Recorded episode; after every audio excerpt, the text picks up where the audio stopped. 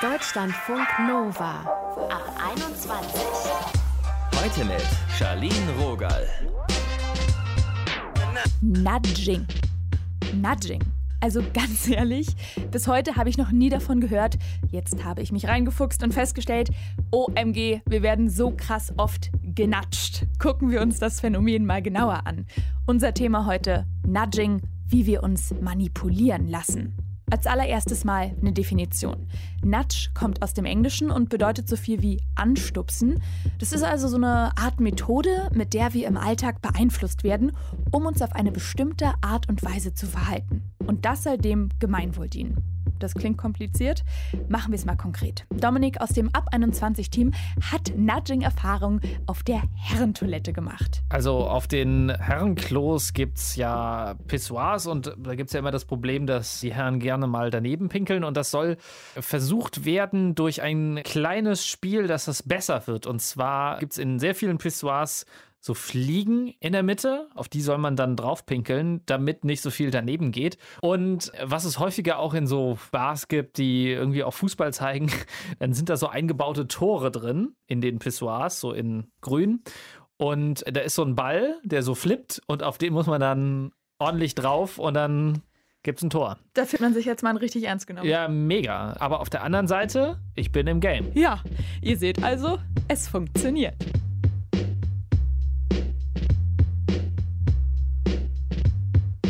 Deutschlandfunk Nova. Wir sind bequem. Das scheint irgendwie so eine Art menschliche Grundeigenschaft zu sein. Zum Aufstehen brauchen wir einen Wecker.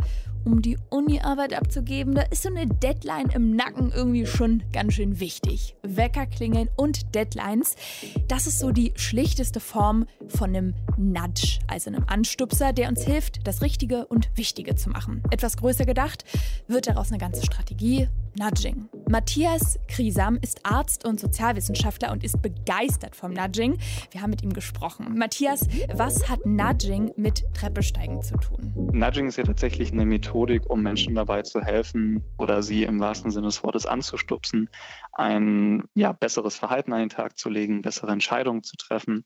Und wir haben Nudging genau eingesetzt, um eben Menschen zum Treppensteigen zu motivieren, also für mehr Bewegung im Alltag und haben das im vergangenen Herbst am S-Bahnhof Zoologischer Garten umgesetzt mit witzigen Sprüchen, mit Grafiken, mit Pfeilen, die also die Menschen dort automatisch ohne große Belehrung zum Treppensteigen animiert haben, anstelle eben die Rolltreppe. Und hat das funktioniert?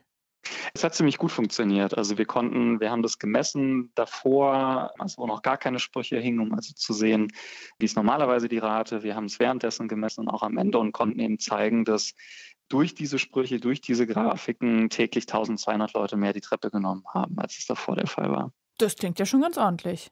Gibt es denn da so eine Art Langzeiteffekt? Also laufen auch Leute danach die Treppe weiter? Also was wir zeigen konnten, war, dass nach zwei Wochen tatsächlich immer noch mehr Leute die Treppe dort genommen haben. Darüber hinaus haben wir die Messung jetzt aber nicht gemacht. Also was wir allerdings aus dem Umfeld erfahren haben, ist, dass viele einfach allein durch witzige Sprüche das viel mehr auf dem Schirm hatten, wenn sie jetzt vor einer Treppe standen und dann eben eher die Treppe genommen haben, als das vorher der Fall war. Also es gibt durchaus einen Effekt, der anhält. Wir müssten jetzt aber noch weiter untersuchen, wie lange der tatsächlich anhält. Du hast ja selber recht viel investiert in dieses Treppenprojekt. Warum liegt dir das so krass am Herzen?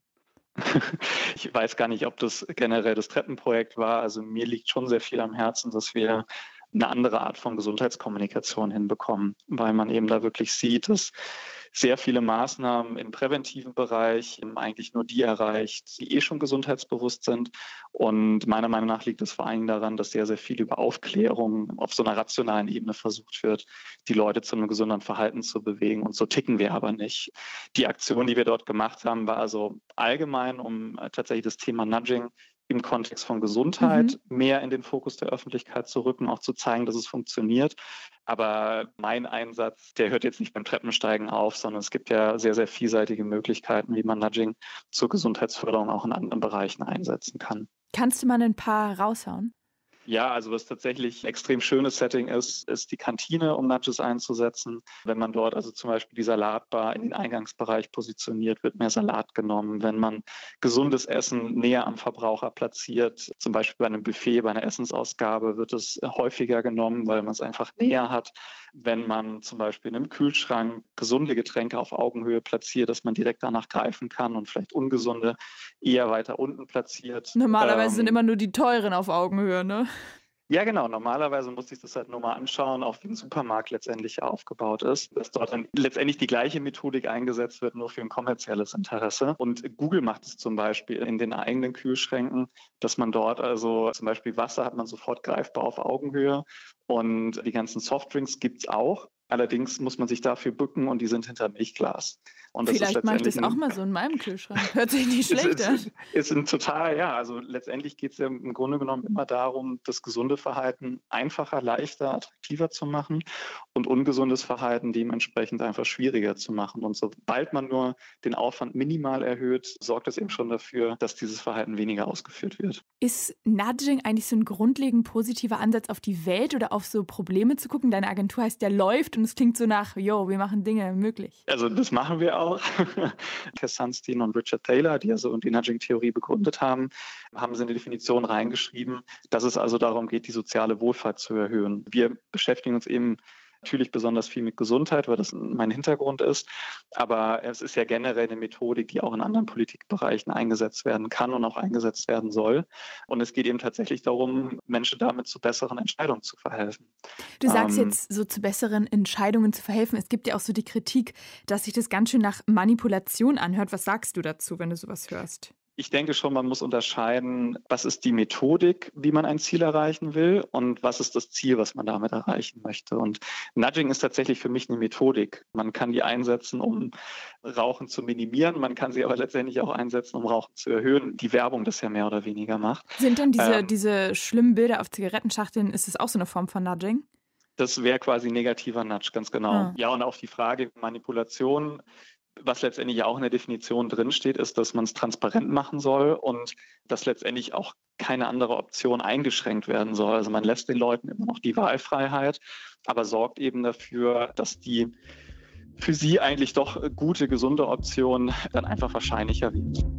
Das sagt Arzt und Sozialwissenschaftler Matthias Griesam. Matthias, danke, dass du mit mir gesprochen hast. Ja, danke fürs Interview.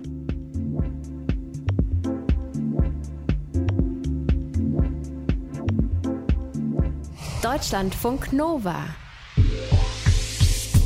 Carolina Rossi ist Ökotrophologin, hat also Ernährungs- und Haushaltswissenschaften studiert und sie macht in ihrer Forschungsunit an der Hochschule für angewandte Wissenschaften in Hamburg Experimente zu Nudging für gesundes Ernähren. Zum Beispiel haben sie in der Unimensa die Standard-Beilagenoption verändert.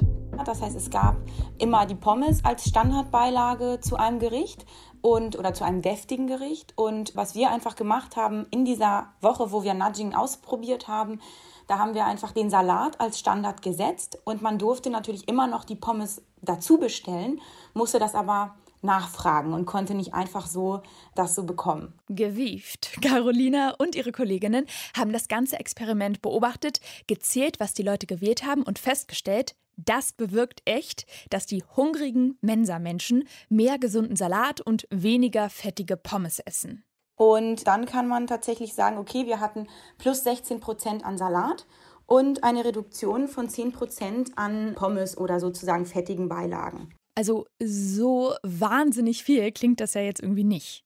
Das sind natürlich kleine Zahlen, aber man kann natürlich sagen, wenn wir jetzt Nudging als Maßnahme sehen, die wir zusätzlich zu ganz vielen Maßnahmen machen, also als kleiner Baustein für die Verhaltensänderung, denken wir, dass das schon sehr positiv sich auswirken kann auf das Ernährungsverhalten von Menschen. Carolina ist also der Meinung, Nudging kann nicht alles sein, denn die Wirkung scheint begrenzt. Da müssen noch andere gute Ideen ran. Wenn man jetzt sagen würde, das Studierendenwerk übernimmt Mehrkosten für ein vegetarisches Gericht und das wird günstiger, oder man macht beispielsweise begleitend noch einen Online-Kurs oder ein Newsletter zur gesunden Ernährung. Das sind dann vielleicht keine Nudges, aber zusammen mit Nudging und mit einem verbesserten Speiseplan, mit leckereren Gerichten, könnte man tatsächlich es schaffen, dass Leute sich ein bisschen gesünder ernähren. Das ist die Idee und Carolina möchte dabei gern auf erhobene Zeigefinger und Fleisch- oder Zuckerverbote verzichten. Ich zum Beispiel mache Nudging, weil ich denke, man muss aufpassen mit Verboten. Also die Freiheit muss natürlich vom Menschen erhalten werden. Und jeder muss sich im Klaren sein, dass was er isst letztendlich eine Auswirkung auf den Körper hat. Und dann ist jeder ganz zum Schluss ja letztendlich auch für sich selber verantwortlich. Nudges sind also eine Alternative zu Verboten oder Geboten. Carolina versucht Menschen dahingehend quasi zu manipulieren, dass sie sich gesünder ernähren. Und klar, man muss letztendlich immer noch im Kopf behalten, dass jeder Mensch frei sein muss zu entscheiden, was er essen soll. Ja, auch wieder wahr. Ökotrophologin Carolina Rossi habt ihr hier gerade gehört.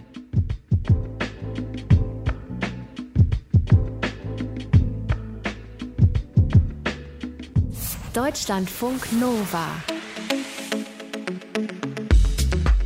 Angela Merkel. Die lässt sich unter anderem auch von Sozialpsychologen und Psychologinnen zum Thema Nudging beraten, also wie man Leute dazu kriegt, etwas zu machen, das dem Gemeinwohl dient. Als das vor fünf Jahren rausgekommen ist, dass die Kanzlerin so eine Beratung hat, da wurde erstmal dick diskutiert, denn das klingt ja ganz schön nach Manipulation. Jemand, der sich kritisch mit dem Ansatz Nudging in der Politik beschäftigt, ist der Politikwissenschaftler Robert Lepenis. Robert, wir haben gerade gehört, dass Leute mit Nudging dazu gebracht werden, Treppen zu nehmen statt den Fahrstuhl oder den Aufzug. Im Sinne der Herzgesundheit ist das doch einfach nur gut. Also warum gibt es so viel Kritik am Nudging? Na klar, das klingt zunächst mal gut. Was sollte daran falsch sein, wenn Leute sich mehr bewegen oder auch, ähm, ja, es gibt Nudges in anderen Bereichen, in denen man dann mehr für seine Altersvorsorge spart oder vielleicht auch keine falschen Informationen über Covid teilt. Also im Grunde klingt das immer ganz gut und ich würde sagen, ja, es ist auch relativ harmlos in den größten Anteil der, der Nudges, die es so gibt. Und wo ist es nicht harmlos? Na, ich denke dort, wo versprochen wird, große Probleme mit so kleinen Ansätzen zu lösen. Also Covid ist ja schon ein ziemlich großes Problem, aber es gibt ja noch andere riesen gesellschaftliche Probleme, Ungleichheit, Klimawandel. Und da wird oftmals Entscheidungsträgern vorgegaukelt, dass es nur dieser kleinen Schritte, dieser kleinen Interventionen bedürfe. Und das, glaube ich, stimmt nicht. Wir brauchen da andere Ansätze. Hast du da mal so ein konkretes Beispiel? Naja, also bei Covid ist schon der Fall, dass da jetzt viele Nudges vorgeschlagen werden. Also wie genau die Linien sein müssen im Supermarkt in der Warteschlange, also wie breit die sein müssen, wie weit die auseinander sind, müssen die jetzt da sein oder müssen es Schilder sein und das wird dann sozusagen penibel ausgerechnet, was besser wirkt. Wobei es eigentlich darauf ankommt, dass die Regierung klar kommuniziert und sozusagen klare Regeln setzt und dass die auch breit und demokratisch besprochen und darüber gestritten wird und eben nicht über diese wissenschaftlichen kleinen Tricks, mit denen man die Leuten zu dem besseren Verhalten bringt. Die Regierung, die wird ja auch zum Thema Nudging beraten. Und kannst du noch mal sagen, was machen die da tatsächlich? Also wie viel Einfluss haben diese Experten und Expertinnen? Ja, also muss man vielleicht unterscheiden zwischen der ich würde mal sagen, deutschen Nudge-Unit, die eigentlich keine Nudge-Unit ist, also quasi eine kleine Gruppe im Bundeskanzleramt, die bestimmte Expertise haben auf dem Gebiet des, ja, was ist eigentlich menschliches Verhalten und wie ändert sich menschliches Verhalten. Und die haben schon vor Corona zu wichtigen Themen geforscht, wie zum Beispiel der Krankenhaushygiene und hatten da Ansätze entwickeln. Das ist aber wirklich nur eine kleine Gruppe. Interessanter ist, glaube ich, eher das, was gerade im Rahmen des Robert Koch Instituts und diesen wöchentlichen Briefings passiert. Denn die sind jetzt nicht nur epidemiologisch oder sozusagen medizinischer Natur, sondern da gibt es seit einigen Monaten auch so eine sozialpsychologische Komponente. Und da wird zum Beispiel das Risikobewusstsein der deutschen Bürgerinnen und Bürger jede Woche nachgefragt. Was denken eigentlich die Leute zu Masken, Abstandsregeln, Hygieneregeln und so weiter? Was bewirken dann diese Erkenntnisse? Naja, spannend ist, dass diese Sachen erstmal Informationen sind über menschliches Verhalten. Und das finde ich gut und wichtig, dass das erhoben wird und dass das auch so transparent geteilt wird. Ich glaube, viele Leute haben es gar nicht mitbekommen, dass das so transparent geteilt wird, aber jede Woche gibt es diese Aussagen über diese Erhebungen über das Risikobewusstsein der Deutschen. In anderen Ländern ist das anders. Also beispielsweise im Vereinigten Königreich, in UK, gibt es eine Nudge-Unit, die viel größer ist und die auch sozusagen direkten Einfluss auf die Politik versucht zu haben. Und die war in den letzten Monaten wahnsinnig unter Kritik, weil es eben keine Epidemiologen sind, sondern Sozialpsychologen, die sich da an ein Thema rangewagt haben, was eigentlich nicht ihres war. Das war so die gängige Kritik. Und ist damit auch so transparent umgegangen worden? Nee, das ist eben das Problem. Und da hat sich auch so eine Art Gegenwissenschaftsrat gegründet, also Wissenschaftler, die dann sozusagen anderen Wissenschaftler kritisiert haben, dass sie sich zu nah an die Politik begeben haben und so. Das ist wirklich ein Chaos, das es so glücklicherweise in Deutschland nicht gibt. Also ich höre raus, es ist immer ganz wichtig, wer sozusagen diese Nudges gibt oder wer dazu berät. Auf jeden Fall. Und sie wirken auch unterschiedlich, je nachdem, von wem man genatscht wird. In Deutschland ist es so, dass nach dieser Cosmo-Studie ungefähr 85 Prozent der Bürger so im Großen und Ganzen mit den Regelungen gut klarkommen, also Masken tragen und so. Und es ist wirklich eine Minderheit, die das nicht tut und die natürlich medial sehr überhöht wird. Und es ist schon wichtig, ob wir in einem Land leben, in dem sozusagen generell der Regierung schon vertraut wird, als in einem anderen Land, wo das nicht der Fall ist. Und da hat man auch viel größere Probleme mit Nudging. Welche Nudges nutzt du denn so in deinem Alltag? Ganz viele, wobei es gibt so unterschiedliche Nudges. Also so Nudges, wie die Wissenschaftler das verstehen, dass es so richtig äh, ausgerechnet wird, also wann muss ich meinen Wecker stellen, um wach zu werden? Ab wann darf ich nicht mehr Kühlschrank aufmachen, sonst esse ich nur Junkfood. So wissenschaftlich nehme ich das nicht. Natürlich, ich glaube, jeder natscht sich so ein bisschen. Auf jeden. Und dazu finde ich, klingt das Wort auch so ein bisschen witzig. Wir nudgen uns. Politikwissenschaftler Robert Lepenius war das für euch. Nudging, wie wir uns manipulieren lassen. Darum ging es hier heute. Und Leute, ich habe auf jeden Fall Bock, mich jetzt selbst zu manipulieren. Self-Nudging nennt sich das dann. Eigentlich war ich immer Teamtreppe und in letzter Zeit, oh, der Fahrstuhl sieht so verlockend aus. Und ich fahre dann doch. Aber vielleicht ändert sich das ja dann. Vielleicht. Wissenschaftler und Wissenschaftlerinnen der Uni Helsinki und des Max-Planck-Instituts haben dazu herausgefunden, dass wir zu Hause durch Nudging unsere Selbstkontrolle stärken können. Und es hilft da schon, unsere Entscheidungen in so eine andere Richtung zu drehen, also so einen anderen Rahmen dazu platzieren. Also anstatt uns zwischen Joggen und Nicht-Joggen zu entscheiden, können wir auch zwischen Gesundheit oder Krankheit im Alter wählen. Knallhart, aber funktioniert anscheinend. Zieht durch, bis bald. Mein Name ist Charlene Rogal. Viel Freude beim Self-Nudgen.